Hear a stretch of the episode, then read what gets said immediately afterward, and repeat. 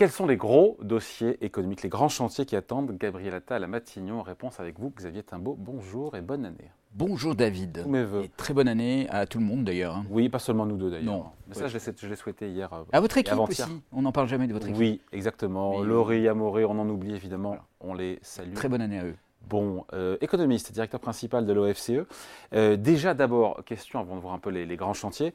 Dans quel état euh, économique notre nouveau euh, Premier ministre va trouver et trouve l'économie française Parce que, pardon, mais on devrait a priori, nous a dit l'INSEE, faire du surplace. On aura fait du surplace au quatrième trimestre 2023.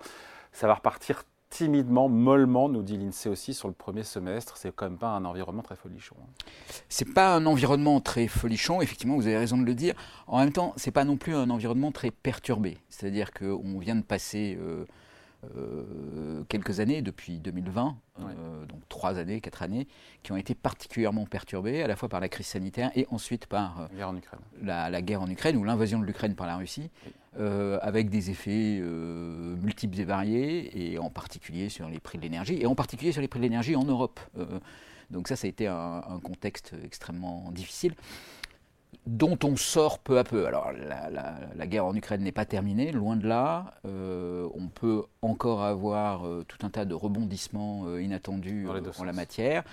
Il y a un contexte géopolitique globalement qui est quand même très tendu et donc Qui est d'ailleurs le risque peut-être économique numéro un, entre guillemets, la géopolitique qui est sans doute année. le risque numéro un cette année, et pas forcément euh, autour de l'Ukraine et de la Russie, Ouais. mais il y a aussi euh, le Proche-Orient, euh, et puis il y a l'éternelle tension entre la Chine et Taïwan. Oui. Euh, tout ça fait beaucoup. On voit aussi en Amérique latine qu'il y a des, y y a poches de violence. euh, donc euh, bon, on, on est dans un monde complexe de ce point de vue-là. Il y a une élection américaine à venir. Oui, tiens. qui peut aussi produire quelques incertitudes, alors plutôt en 2025, mais, mais euh, qui là aussi euh, peut nous amener quelques événements assez spectaculaires. Euh, donc on a un contexte international compliqué. dans lequel bah, en fait, l'Europe doit jouer pleinement son jeu d'amortisseur, de, couche de protection. Et on est aussi dans le contexte des élections européennes. Donc un des enjeux numéro un pour le nouveau Premier ministre, ça va être ben, de se préparer au pire, d'une certaine façon, parce qu'il peut arriver euh, sur le plan économique, de gérer les après de ces années très difficiles qu'on a, a vécues, euh, en particulier sur le plan budgétaire. Et c'est ça le sujet, parce que euh, sans croissance ou avec pas beaucoup, on a peu de marge de manœuvre budgétaire. Et c'est vrai que l'INSEE, pour le coup, c'était, je crois c'était en décembre, a revu à la baisse. Et je crois que c'est rapproché de vous, de l'OFCE, sur les prévisions de croissance pour 2024, 0,8%. Encore une fois, euh, c'est pas top. Et puis surtout, c'est, euh, très éloigné, très éloigné de l'objectif du gouvernement de 1,4%, qui sont désormais, pardon de le dire comme ça, inaccessibles, inatteignables, ou alors il faut faire 1% de croissance au troisième trimestre au quatrième trimestre cette année. Oui. On a le droit de pas y croire. hein. On a le droit de ne pas y croire aujourd'hui, euh, donc effectivement, Vu, au vu de tout ce qu'on a dit là. au vu de tout ce qu'on a dit, bon, voilà. Donc, c'est un, contexte qui n'est pas folichon, qui, dans lequel il y a beaucoup d'enjeux politiques, puisqu'il y a cette élection européenne à venir. Euh, maintenant, il y a quelques points positifs. On va être. euh, La consommation va repartir. alors, Elle devrait repartir parce que l'inflation, même s'il y a quelques à Voilà. redescend et ça c'est bon pour le pouvoir d'achat. C'est ça. Donc on est quand même dans ce, dans ce mouvement de, de, de ralentissement de l'inflation, de retour à la normale du point de vue euh, de l'inflation. Probablement aussi, enfin vous allez en parler euh, un peu plus tard, mais je pense que vous en parlerez aussi euh, tout le début de l'année, peut-être même toute l'année, euh, la baisse des taux d'intérêt euh, et de la politique monétaire de la Banque Centrale Européenne. Qui se fera cette année, nous a dit ce matin lors de ses vœux le gouverneur de la Banque de France, sauf surprise, il y aura des baisses de taux cette année. Voilà. Par Donc. Et ça, ça, ça va être plutôt positif aussi, parce que tout le mouvement qu'on a vu très négatif sur le secteur de l'immobilier et de la construction va progressivement, enfin, les taux va se desserrer sur Oh. ce secteur, Les taux, jeu de mots. va se, va se sûr, desserrer euh, dans ce secteur, et, et ça, bon, ça produira pas des effets très positifs en 2024, mais ça va quand même donner euh, une sortie de, de crise euh, à un certain nombre d'acteurs, et donc ça sera effectivement un peu plus positif, un peu plus facile à gérer pour un Premier ministre, puisqu'on sera plutôt dans la partie de la descente du col plutôt que de la montée, euh, là où ça paraît interminable et sans fin, et où on peut être très pessimiste. Ouais. Donc euh, voilà, un- un- une, une situation... Enfin, je veux dire, vous vous dites qu'elle n'est pas folichonne et vous avez raison, parce qu'effectivement, les perspectives de croissance ne sont pas très bonnes, on est dans un contexte plutôt morose.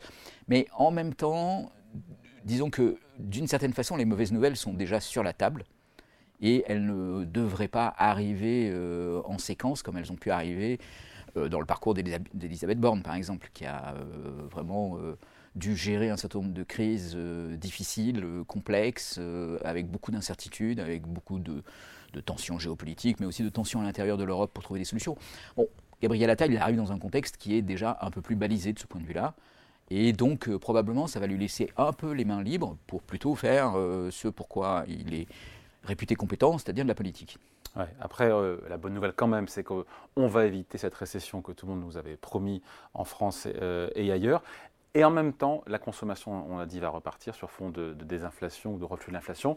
Et en même temps, euh, malgré tout, euh, on a eu le patron d'Eurogroup Consulting et il y a eu différents sondages qui, euh, ont été faits auprès des chefs d'entreprise, PME, ETI, grands groupes, qui sont inquiets, qui sont perplexes en ce début d'année. Inquiétude qui pourrait avoir des répercussions sur l'investissement des entreprises, mmh. qui est assez volatile et qui pourrait peut-être décevoir, du fait de cet attentisme, de tous ces risques géopolitiques qu'on a évoqués. Oui, alors l'incertitude joue jamais positivement sur l'investissement. Maintenant, qui a bien tenu jusqu'à présent. Voilà, qui a bien tenu jusqu'à maintenant, qui a même tenu de façon exceptionnelle jusqu'à maintenant, en fait, et de façon un peu surprenante euh, jusqu'à maintenant. Ah, il ne faut pas oublier qu'on est aussi dans une phase de transition euh, sur plein de domaines, que ce soit environnemental, avec beaucoup d'investissements qui sont faits euh, dans les renouvelables ou dans l'électrification. donc là, l'appareil de production doit être modernisé, mais il y a aussi toute la digitalisation, la robotisation.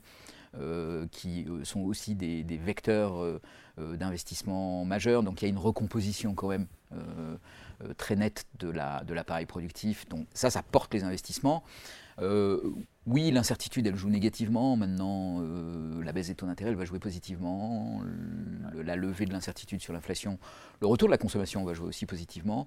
Euh, et puis, euh, il va y avoir euh, aussi toutes les politiques qui visent à mettre en œuvre cette transition environnementale. On parlait de la, construction et de, l'immobilier. Bah, il y a le chantier de la rénovation des bâtiments qui, aujourd'hui, n'est pas en mesure de compenser les diminutions d'activité dans la construction, mais qui représente quand même un volet d'activité et d'innovation qui est considérable. Et donc là, le, le, chemin est quand même très fort, il est très marqué. Euh, et donc, euh, tous les industriels, tout le secteur de la construction va s'engouffrer Ouais, mais sur les réformes économiques, parce qu'il y a beaucoup de chantiers hors économie dont on ne parlera pas ici, ce n'est pas le sujet, mais sur l'économie, qu'est-ce qu'il y a euh, Bruno Le Maire, lors de ses voeux, a parlé d'une loi sur l'attractivité financière, ok, d'accord. On sait qu'il y a sur le plein emploi, qui fait partie de l'objectif, mais qui paraît difficile. Euh, au vu de la remontée du chômage, mais je vous laisse répondre à cette question-là.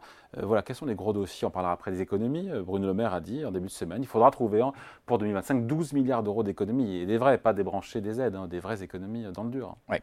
Il y a, à, mon, à, mon, sens, il y a trois, quatre grands sujets. Donc, en premier, je ne mettrai pas le plein emploi, je mettrai le pouvoir d'achat. Parce que c'est un. quoi concrètement? Alors, en faisant quoi euh, Parce que l'inflation fait le boulot, enfin le reflux de l'inflation. Oui, mais euh, bon, ça c'est aussi faire un peu de politique et de, politique dans un contexte économique. C'est expliquer quand l'inflation euh, reflue que c'est grâce au travail du gouvernement. Enfin, Bruno Le Maire a beaucoup œuvré dans ce sens-là, mm. même s'il n'a pas toujours fait des choses qu'on peut juger très efficaces. Il a quand même toujours voulu donner l'impression qu'il faisait des choses pour régler cette, cette question. Maintenant, on, peut accompagner ces, ces, éléments de reflux de l'inflation par des éléments de soutien, euh, d'abord dans les négociations salariales.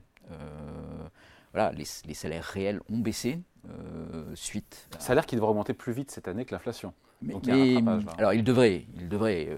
ça c'est ce qu'on peut prévoir. maintenant, est-ce qu'il faut faire quelque chose? Est-ce qu'il faut appuyer dans ce sens-là?